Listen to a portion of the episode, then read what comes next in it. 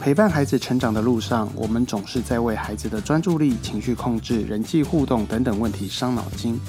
不妨来跟阿凯老师聊聊吧。欢迎收听阿凯老师五分钟玩出专注力。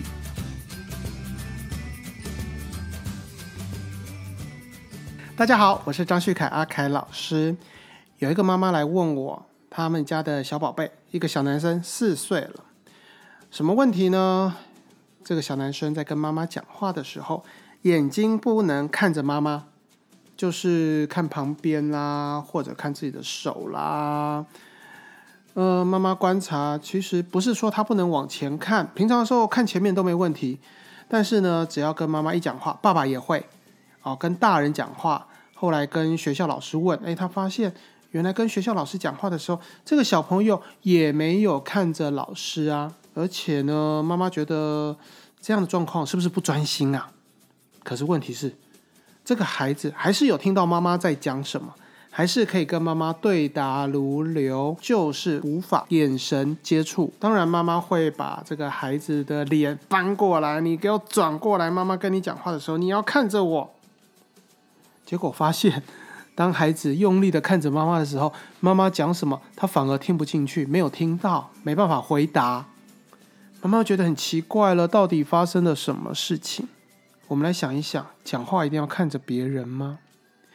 讲话的目的是为了沟通，那么看着别人讲话沟通会比较好吗？还是主要是为了尊重？当然，一般人讲话的时候都是可以跟别人对望的啦，哈。所以遇到一个孩子讲话的时候没有办法看着你，我们其实是觉得很奇怪。甚至我们自己心里会觉得很不舒服，好像你就是不尊重我。然后呢，我们就想要找个理由来告诉孩子，你必须看着我。结果没想到，这个孩子跟我还是可以一来一往的讲话，对话内容还没问题。那大人就更不知道该怎么办了。好，先教你们一个方法：孩子眼睛就是没有看着你嘛。所以你强迫他眼睛要看着你，他很痛苦，他没有办法接受你的讯息，他也不愿意主动看着你，变得以后你每次都要提醒他，这样我们大人很累，而且对孩子的人际关系可能会受到影响，对不对？所以呢，你下次啊，孩子在跟你讲话没看着你的时候啊，你就做一些小动作，呃，摸摸鼻子，抓抓头发，然后呢，孩子没看到你啊，你就讲一讲，就跟他说，哎，你刚才有没有看到我拔白头发？孩子会突然愣住，哈，然后提醒他：“你看，你看啊，如果你有注意到我，你就会注意到我会做很多很好玩的小动作哦。那么孩子会因为有趣好玩，所以他会想要看着你。好，到底为什么我们跟孩子讲话的时候，他都不跟我们这个眼神对望？我说对啊，这很正常，因为我们现在很多跟别人互动的时候，你眼睛也没看着对方啊，妈妈。”就会问我说：“哪有？都有啊，老师，我现在跟你讲话，我都有看着你。”我说：“不是，不是，我们一天当中你跟别人互动的机会哦，因为现在有很大的比例、很大的时间，你都是在用手机跟别人互动，所以你也没有看着对方。”妈妈一想，对耶，我要强调的是眼神对望的重要性到底是什么？眼神对望的重要性是要看到别人的这个姿势语言，他的眼神，他的这一个可能是表情，可能是动作。来辅助别人所传达的语音的讯息，那这样可以更容易了解别人在讲什么，有吗？就像是你现在在跟别人传讯息，别人如果用文字告诉你“你下班不马上回家试试看”，这句话到底传达是你可以去试还是不能去试？所以为什么会有那么多的表情符号？它就是来辅助我们讲话时候的语气跟一些情绪反应嘛。那对孩子来说呢？孩子当然不是一直在用手机。那为什么他讲话的时候就是不能够跟你对望？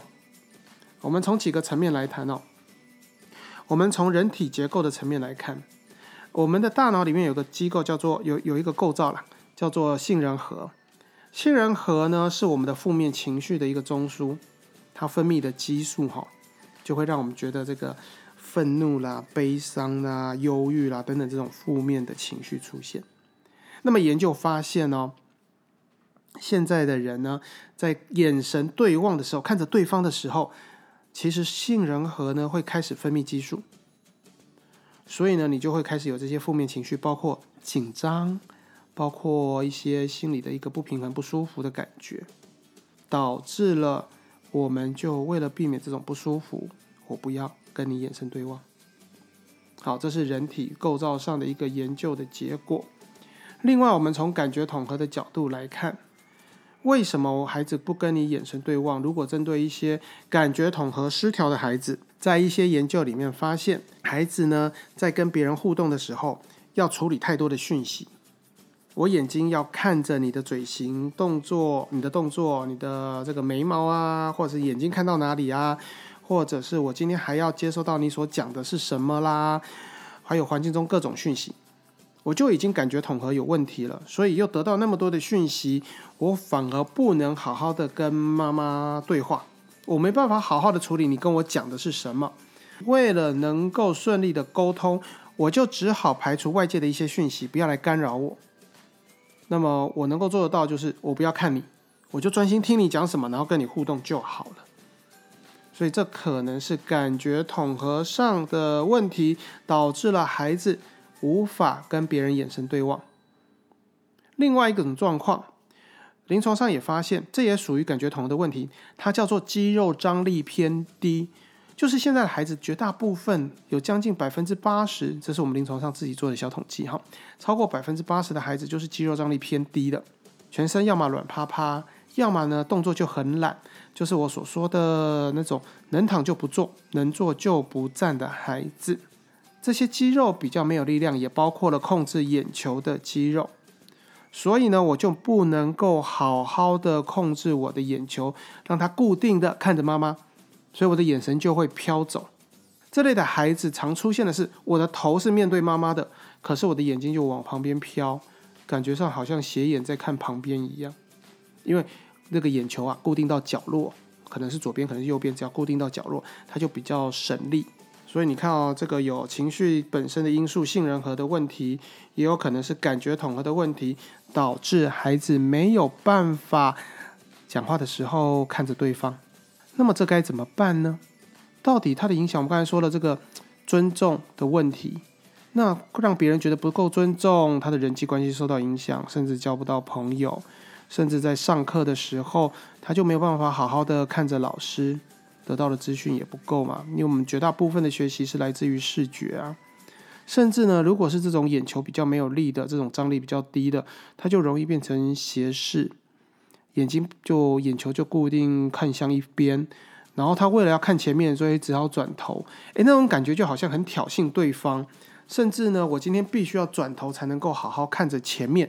那么我的姿势不正确，我的肌肉颈部肌肉就不平衡，会造成一些肩颈的问题。整体而言，对学习是有影响的，因为他没有办法好好的注视目标，甚至在阅读的时候，他没有办法好好一个字一个字念，会跳行啊、漏字啊。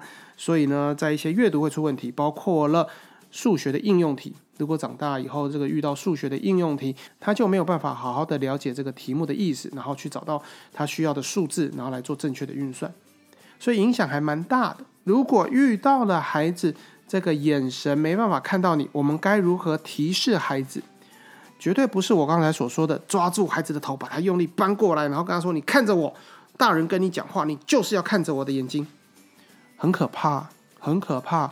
各位，你去找任何一个人，然后跟他眼睛跟他说：“我我们来眼睛对望好了，十秒钟就好。”那种感觉蛮奇怪的，那种你会觉得不知所措，然后甚至有可能有可能这个会变害羞，或者是开始觉得那种情绪就是不对劲，因为真的眼神对望是蛮有压力的一件事情。然后你现在要求孩子要跟你眼神对望，而且还要跟你沟通、跟你互动，更困难了。所以该怎么做？我们要引导孩子，让他主动愿意看着你，不要再把你的手碰到孩子的脸。尤其是一些特殊孩子，当他的脸被触碰，甚至被控制动作的时候，他会自然而然的反抗。因为他的行为没有办法依照他自己的意思去做，被控制了，所以当然反抗啊。或者是一些触觉整合有问题的孩子，他的脸部一被触碰，他的情绪反应会很大，因为他可能比较敏感之类的。所以你只要挡住孩子眼睛看的方向，例如他看到他的左边，你就伸出你的右手挡住他的左侧的看到的地方，所以他就看不到东西啦，他顶多就只有看到你的手啦。这时候啊，请你就用声音提醒他，包括你讲话的声音，包括我喜欢用手指头去弹声音，弹手指，用弹手指的方式，然后提醒他来看我，来看我，对，很棒，看着我。可是要看我哪里？刚才说了，看眼睛很可怕，只要提醒孩子看我的鼻子，看我们的鼻子就好了。待会你也可以找别人测试看看，先看着对方的鼻子，然后问对方说：“你现在感觉我是我有没有在看着你？”其实看着对方的鼻子，对方就会觉得你是在看着我，那是没有问题的。但是对个案来说，对我们自己来说，看着对方的鼻子压力就比较小。刚才说了，挡住孩子看的方向，然后另外一只手提醒他：“来看这里，看这里，来看我，看我鼻子，看我鼻子。”对了，很好。好，记得要看我鼻子哦。好，我要跟你讲什么，再把我们要跟他沟通、跟他讲话的内容再告诉他。这个要练习个几次，然后孩子会得到一个正向的经验，觉得这样看，呃，不会被大人骂，会被称赞，然后讲话的时候又更顺利，自然而然他就会慢慢养成这样的习惯，跟你眼神对望了。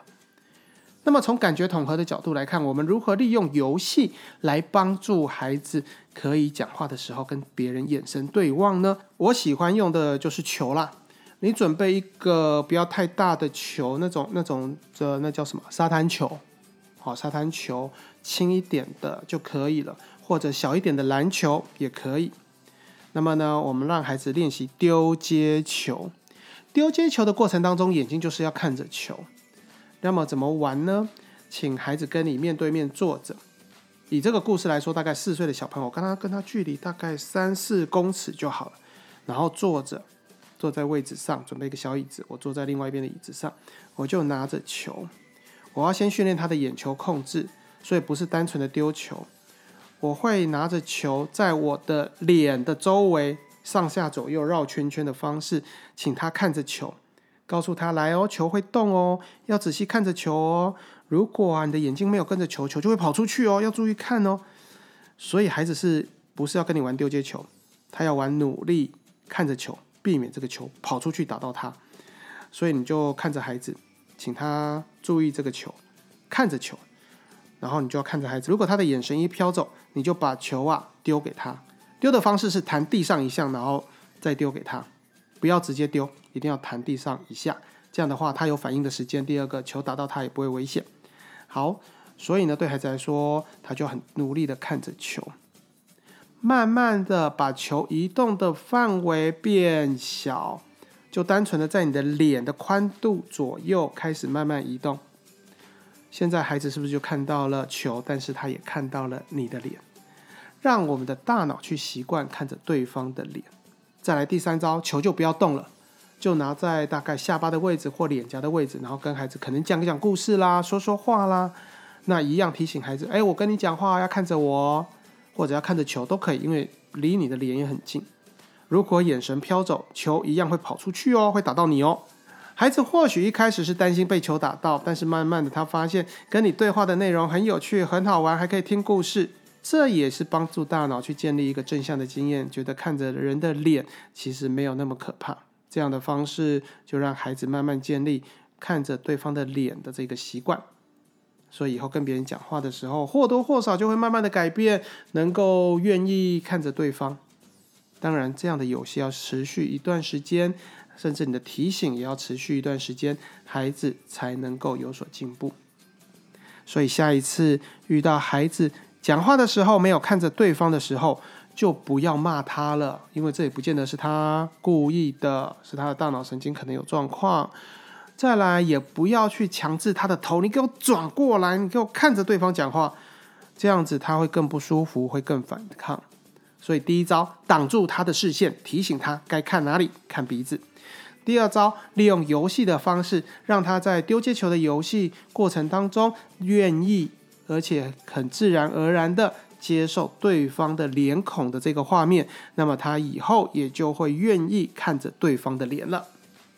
提供这样的方法给您，希望能够帮助到您。如果你周遭有这个朋友的孩子也有这种状况，你也可以这样子告诉他，因为我相信很多人，我接受到的都是大家会用骂孩子提，然后比较凶的方式骂呃提醒孩子好了，然后也可能会去强制孩子、规定孩子、要求孩子讲话一定要看着我，没有看着我你就会被处罚。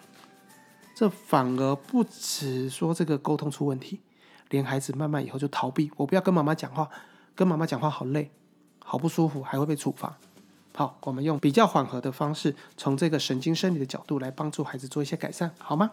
希望这个方法可以帮助到大家，能够跟孩子的关系越来越好。今天我们就到这一边，我们下次再见，拜拜。